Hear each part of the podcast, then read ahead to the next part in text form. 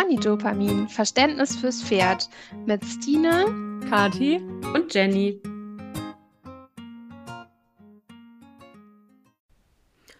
Hallo ihr Lieben und herzlich willkommen zu einer neuen Folge von Ponydopamin.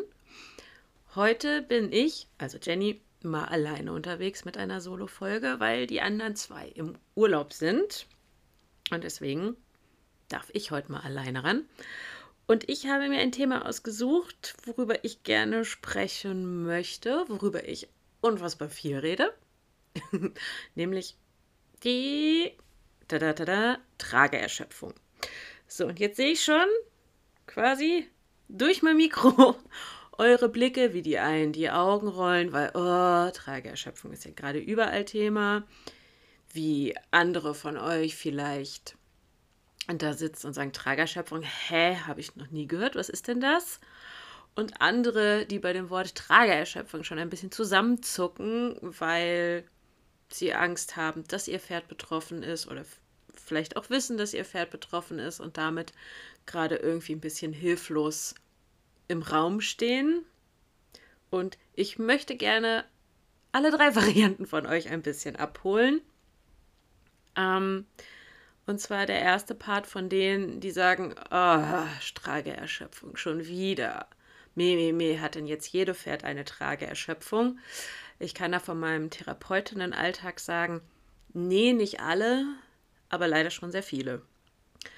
Und das hat auch jetzt gar nichts mit damit zu tun, dass wir alle nur unfähig sind. Und ähm, zu den Gründen komme ich allerdings später. Aber ja, es reden alle drüber, weil wir gerade auch ein bisschen drüber müssen, reden müssen, weil es wirklich viele Pferde betrifft. Und ähm, diejenigen von euch, die jetzt da stehen und ein bisschen Sorge haben, weil es ihre Pferde betrifft, ihr seid schon ein ganzes Stückchen weiter, weil ihr wisst schon mal um das Problem und seid damit auch in der Lage, etwas in die richtige Richtung zu bewegen. Und für alle die unter euch, die da jetzt stehen und sich am Kopf kratzen mit großen Fragezeichen und sich fragen, Trageerschöpfung, was ist denn das? Mag ich einen kurzen Ausflug machen, worum es eigentlich geht? Ich breche das relativ kurz runter. Und zwar geht es ja einfach darum, dass so ein Pferd ja prinzipiell erstmal nicht zum Reiten gemacht ist und ähm, der Rumpf unserer Pferde ja nicht wie unser Oberkörper mit dem, mit, äh, dem Schlüsselbein, äh, mit den Vordergliedmaßen, in unserem Fall Armen und Schultern verbunden ist, sondern bei den, unseren Pferden ist halt das Vorderbein mit den Schulterblättern nur per Muskeln und Faszien äh, am Rumpf angeklebt. Und der Rumpf schwebt quasi frei zwischen den Schulterblättern, nur mal so ganz grob erzählt. Und dann kann es halt aus unterschiedlichen Gründen passieren, dass diese Muskulatur, die den Rumpf eben trägt, erschwächt. Also, dass die nicht so tragfähig ist. Und dann haben wir diese Pferde, die einen abgesackten Rumpf haben, die den Rumpf nicht mehr zwischen den Vorderbeinen anheben können. Bei einem gesunden, tragfähigen Pferd sollte das von Natur aus eigentlich so sein, dass wir da eine schöne, gerade, also gerade in Anführungszeichen, eine getragene Rückenlinie haben. Ähm, keine Muskellöcher, also selbst wenn die Jungpferde von der Wiese kommen, sollten die eigentlich so aussehen. Und heutzutage haben wir eben immer mehr Pferde, die so diese stark abfallende Rückenlinie haben, wo man tiefe Löcher hinter den Schulterblättern hat, in diesem berühmten Bereich des Trapezmuskels und so weiter. Also ähm, diese genauen Symptome, woran ihr eine Trageerschöpfung erkennen könnt, sind übers Erklären nur manchmal ein bisschen schwierig darzustellen. Da könnt ihr gerne mal auf meinem Instagram-Profil gucken. Da habe ich nämlich einen Beitrag dazu oben direkt fixiert, wo ihr euch alle Symptome bildlich angucken könnt ähm, und das mal an eurem Pferd abgleichen könnt, ob ihr da irgendwie sowas in die Richtung feststellt oder nicht, ob ihr da sowas schon gesehen habt. Ähm, wie gesagt, da könnt ihr gerne mal gucken. Ich verlinke euch das auch in den Show Notes. Ja, wo wir eigentlich auch schon bei dieser Sache sind, so, hm, wie kann denn sowas passieren? Ähm, schneller als uns eigentlich lieb ist mit den Pferden, die wir heutzutage haben. früher war es so, dass man sagen konnte, also Trageerschöpfung ist jetzt erstmal kein, kein, keine Modediagnose, die jetzt auf einmal hochploppt. Die gab es schon immer. Ich weiß auch schon früher von, von, von Sattlern, die haben das, als wir noch so, ich sag mal in Anführungszeichen, Standard-Warmblüter hatten und sowas, ähm, die haben schon damals immer gesagt, wenn die Kammer unter eine gewisse Kammerweite ging, dann ist das Pferd noch nicht tragfähig und man müsste da noch ein bisschen mehr auftrainieren. Und es ist auch relativ normal, dass ein junges Pferd seine Tragemuskulatur, seine Rumpfträger auch erst ein bisschen auftrainieren muss. Und früher war es in der Tat so, dass es hauptsächlich in erster Linie ein Trainingsthema war, dass ähm, Pferde zu früh, zu schwer und überfordernd belastet wurden. Das haben wir heute auch noch, wenn wir uns angucken, wie schnell Jungpferde ausgebildet werden, spielt das sicherlich auch noch mit rein. Dann haben wir ähm, natürlich, wenn wir Sättel haben, die in der Kammer zu eng sind, die einfach schon mal von vornherein die Muskulatur dort blockieren und sich eine Rumpftragemuskulatur überhaupt gar nicht aufbauen kann und entwickeln kann. Dann haben wir das natürlich auch dass dadurch eine Trageerschöpfung entsteht. Ähm, zu diesen Gründen, die wir schon immer hatten, auch ähm, eben so ein bisschen unphysiologisches Thema, also wenn wir ein Pferd haben, was sich immer hinter der Senkrechten verkriecht oder sogar absichtlich in so Rollkurmanier geritten wird oder ein Pferd, was in einer absoluten Aufrichtung, also wo man die Pferde viel über die Hand nach oben zuppelt ähm, oder permanent sehr weit über dem Zügel, also so giraffenmäßig unterwegs ist ähm, oder auch diverse Blockaden im Rückenbereich und im ISG-Bereich können halt dazu führen, dass das Pferd seinen Rücken nicht benutzt und dadurch natürlich auch eine Trageerschöpfung entstehen kann. Ähm, ein großer Punkt, den wir heute noch haben, den es so, ich sag mal, vor 20 Jahren noch nicht so gab und weswegen dieses Ding der Trageerschöpfung ja auch heute irgendwie immer mehr wird, ist einfach, dass wir die moderne Pferdezucht haben, die nicht die stabilsten Pferde hervorbringt. Also so diese, diese robusten Pferde- und Ponytypen, die einfach auch viel wegstecken. Die haben wir heute kaum noch. Es geht sehr viel in Richtung Hypermobil, dass die Pferde sehr beweglich sind, sehr elastisch sind. Ähm, und dieses beweglich und elastisch geht natürlich auch auf Kosten der Rückenstabilität, so dass diese Pferde halt auch noch mal viel viel viel viel anspruchsvoller im Training sind, als es die Pferde vielleicht vor 20 Jahren noch waren. So dass heute an den gängigen Freizeitreiter, so wie ja die meisten von uns oder euch ja auch irgendwie sind, ähm, einfach viel höhere Ansprüche an die Pferdeausbildung gestellt werden, die kaum einer erfüllen kann, weil die meisten, die ich kenne, die wollen halt Spielspaß mit ihrem Pferd, bisschen Bodenarbeit, bisschen Ausreiten und äh, das schaffen diese Pferde halt nicht. Also die kommen auf die Welt und sind quasi schon ein bisschen anfällig für alles und halt sehr, sehr, sehr anspruchsvoll im Training. Und das Blöde ist, dass sich das mittlerweile durch alle Rassen durchzieht. Also auch durch, durch die Rassen, die lange Zeit noch sehr stabil waren, jetzt irgendwelche Haflinger und Tinker und das, was wir so im Freizeitbereich halt ganz viel haben. Im Sportbereich bei den Dressurwarmblütern ist es halt noch krasser.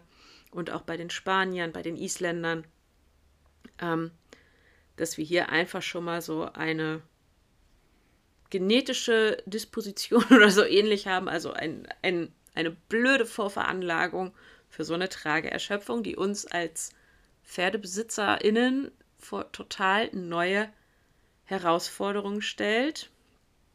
Und ja, und auch ein, ein Feedback, was ich ganz, ganz häufig kriege, auch wenn ich auf Instagram oder so über Trageerschöpfung spreche oder auch hier immer, äh, wenn ich als Osteopathin unterwegs bin, unter Pferde behandle, ist halt ganz, ganz häufig diese ja, Verzweiflung was man denn jetzt tun muss.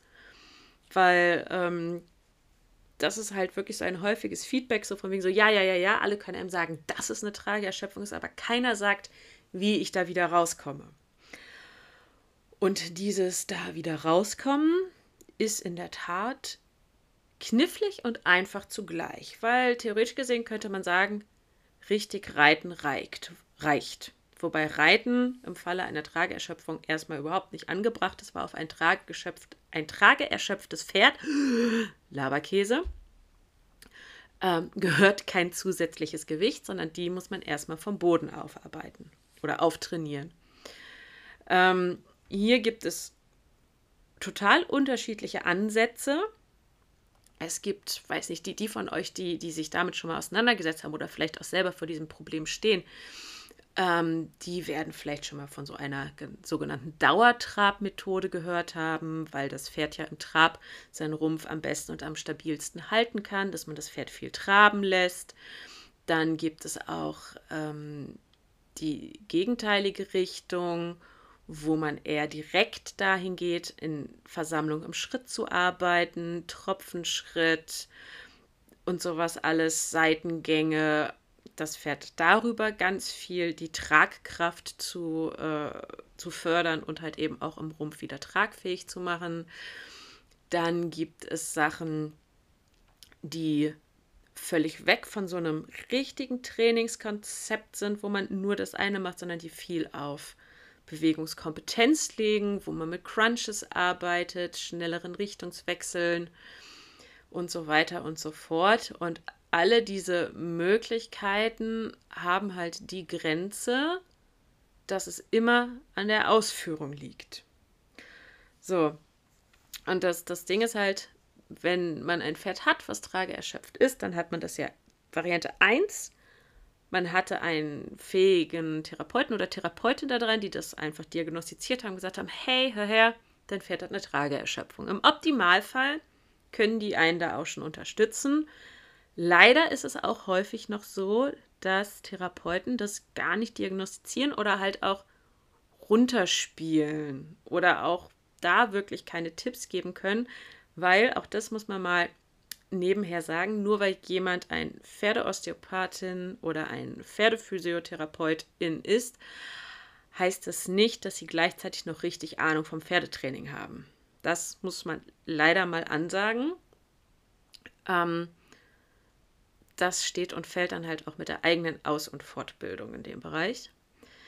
Und ja, wie gesagt, diese Methoden, die es dazu gibt, die stehen und fallen halt auch alle mit der Ausführung. Ich wende die auch selber alle drei in einem wilden Mix, mal ganz blöd gesagt, ähm, bei meinen trageerschöpften Reha-Pferden an.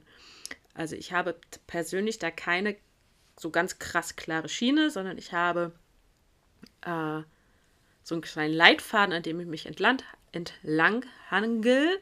Boah, entschuldigt, ich habe heute ein bisschen Laberkäse. Die Wörter wollen nicht so richtig raus.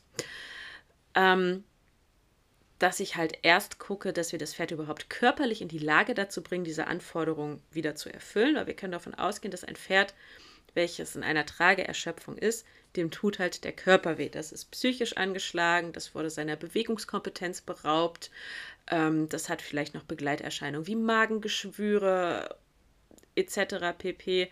Ähm, vielleicht ist auch die Lunge, wenn die Rippen mit blockiert sind, dass es gar nicht richtig atmen kann. Also wir haben da wirklich einen Haufen körperlicher und psychischer Dinge, die wir angehen können oder auch angehen müssen.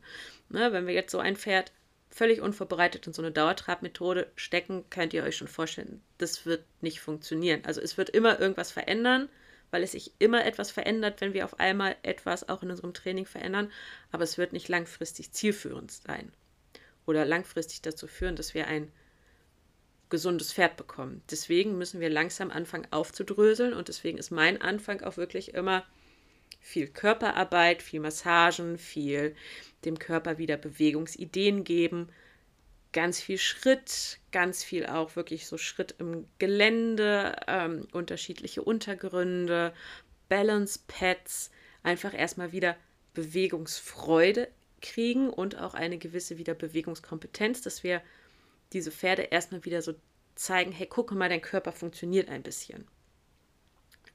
Dass wir dem auch nochmal am Boden, an der Hand so ein bisschen Biegung erklären, einzelne Strukturen aufdehnen, äh, und da ganz viel Spiel und Spaß und erstmal überhaupt wieder Bewegung in den Körper kriegen um das ganze System erstmal wieder ein bisschen zu, ich möchte mal sagen, durchsaften. Also das muss alles erstmal wieder fluffig werden. Und da kann man halt auch wirklich viele unterschiedliche Trainingsreize und Trainingsideen erstmal nehmen, um für die ersten zwei, drei, vier Wochen, das hängt ganz vom Pferd ab, wie lange man da drin verweilt und die Phasen sind auch häufig fließend, ähm, um dem Pferd da erstmal seinen Körper zurückzugeben. Und dann weiterzugehen, dass man von dass, dass, dass man das, diese, diese Lockerheit, die man sich in dieser Zeit so ein bisschen aufgebaut hat, ein bisschen in eine bessere Form bringt. Dass man dem Pferd ein bisschen erklärt, hey, das ist eine Biegung, das ist eine Dehnungshaltung. Ähm, im Pferd die Hilfen erklärt in der Bodenarbeit, mit Seitengängen anfängt, anfängt, auch das Pferd auf einer Kreislinie quasi zum Longieren vorbereiten, damit man dann irgendwann in Richtung Dauertrabmethode switchen kann weil die bringt uns zum Beispiel auch nur was, wenn das Pferd halbwegs ausbalanciert auf der Kreisbahn unterwegs ist oder wir gehen mit ihm joggen. Auch dann ist es von Vorteil, wenn das Pferd schon mal gelernt hat, sich auf seinen Schultern auszubalancieren, beide Hinterbeine gleichmäßig zu benutzen und den Hals fallen zu lassen. Weil vorher, wenn wir diese Dauertrab-Methode nutzen, und ich sehe das ganz häufig, das wurde vom Therapeuten gesagt, lass den viel traben, nimm den an die Longe, leg dem vielleicht noch ein paar Stangen hin. Das ist alles schön und gut. Das funktioniert ab dem Moment, wo, sein, wo ein Pferd seinen Körper wieder benutzen kann. Wo es überhaupt in der Lage ist, den Rumpf aufzuwölben, wo es in Balance ist und die Hilfen, die wir ihm geben, verstanden haben. Also wenn das Pferd noch, ähm, wenn du es im Trab an die Longe hängst, permanent den Kopf nach oben außen nehmen muss, um seine Balance zu halten und damit den Rücken wegdr äh, wegdrückt und immer aufs innere Vorderbein fällt und ihr eigentlich überhaupt keinen schönen Kreis zusammen hinkriegt, dann ist Dauertrab-Methode noch nicht das Mittel der Wahl, weil die halt auch erst ab dem Moment funktioniert, wo halt eine gewisse Balance und Hilfenverständnis da ist. Dann kann große Trabeinheiten, auch dann mal mit Stangen und ähm, angaloppieren lassen, ähm, durchaus sehr zielführend sein, aber halt auch wirklich erst dann. Ne? Also es hilft nicht, das Pferd einfach jeden Tag eine halbe Stunde im Trab scheppern zu lassen und äh, sich dann zu wundern, wo wir jetzt nächstes einen Sehenschaden haben. Also deswegen, es kommt immer auf das Wie drauf an und auf die Vorbereitung. Ja, und wie gesagt, in dem Teil kann man dann auch immer mehr die, äh, die Seitengänge mit dazu nehmen, auch immer mehr wirklich mit der Versammlung spielen und mit der Tragkraft und auch mit sowas wie Tropfenschritt. Und diese ganzen Sachen, die sind halt wirklich immer ein bisschen abhängig von dem Wie. So, und dieses Wie lernt man halt selten dadurch, dass man nur mal den Tipp bei Instagram gekriegt hat oder in einem Facebook-Forum, in einer Facebook-Gruppe, dass einer gesagt hat, ja, musste einfach machen und dann wird das schon. Nee, da macht es Sinn, sich mit irgendjemandem zusammenzutun, der da ein bisschen Blick für hat oder zumindest mal ein bisschen zu lernen, wie denn so diese Bewegungsmuster bei einem Pferd aussehen. Ne? Und da merkt ihr dann halt auch schon wieder, dass wir da halt an sich auch wieder bei dieser selben Krux sind, was ja Training an sich selber beim Pferd immer ist, dass wir an sich mit unserem Pferd immer alles machen können, aber es durchaus Sinn macht, sich immer ein bisschen weiterzubilden und fortzubilden und mal Unterricht zu nehmen und so weiter und so fort. Ähm, eine, eine Trageerschöpfung ist nichts, worüber wir verzweifeln müssen. Und das ist auch nichts, ähm, worüber man sich jetzt als einzelne Person oder als Pferdebesitzer oder als Reitbeteiligung oder wie auch immer, sich selber da diesen großen Schuldschuh anziehen müssen. Ne? Also ich erlebe das auch immer wieder, dass, dass die Leute wirklich sehr verzweifelt sind und sich selber solche krassen Vorwürfe machen, ähm, wo ich halt sagen muss, nee, es muss nicht. Also, ich gehe mal davon aus, dass ihr alle am besten wissen und gehe wissen mit euren Pferden, was macht. Und solche Dinge passieren, vor allem wenn sie einem vorher keiner erklärt hat. Und diese, diese ganze Sache, die wir ja immer mit unseren Ponys machen, ist ja immer so ein kleines Try and Error, dass wir Sachen ausprobieren und dann mal austesten müssen, geht es in eine gute oder eine schlechte Richtung. Und gerade Trageerschöpfung ist da halt so eine Sache, die man wirklich sehr gut mit der passenden Anleitung oder den passenden Ideen bei 90 Prozent der Pferden sehr, sehr gut in den Griff bekommt. Bei den restlichen 10 Prozent haben wir meistens dann doch ähm, deutlich mehr auch körperliche Ursachen, ähm, zum Beispiel so eine Hypermobilität oder so, oder ähm, meine Luz, die habe ich damals, als ich sie kennengelernt habe, hatte sie eine Tragerschöpfung. Das haben wir sehr, sehr gut auftrainiert bekommen. Aber einfach aufgrund dessen, dass die ja äh, hinten beidseitig sehr durchtrittig ist, die ist sehr hypermobil, die hat diese Fesselträgerschäden und deswegen arbeitet einfach die Hinterhand von ihr nicht mehr richtig und die kann gar keine richtige Kraft und Last mehr aufnehmen, weswegen sie an sich von der Symptomatik her auch immer ein bisschen in dieses Trageerschöpfungssymptomatik reinfällt. So, das Einzige, was ich da selbst mit meinen Können tun kann, ist ihrem Körper einfach nur ein bisschen helfen, dass er nicht wehtut und dass sie spannungsfrei ist aber ihren Rumpf werde ich nicht mehr hochkriegen. So, da die halt sowieso kein Reitfett mehr ist, ist das nicht schlimm. Und davon gibt es viele Pferde, die halt A, entweder so hypermobil sind, dass das einfach kein Reitpferd wird, ähm, oder dass die halt irgendwie kaputt sind auf irgendeine Art und Weise und es deswegen halt nicht funktioniert, ähm, dass die halt einfach kein, kein Reitpferd mehr werden.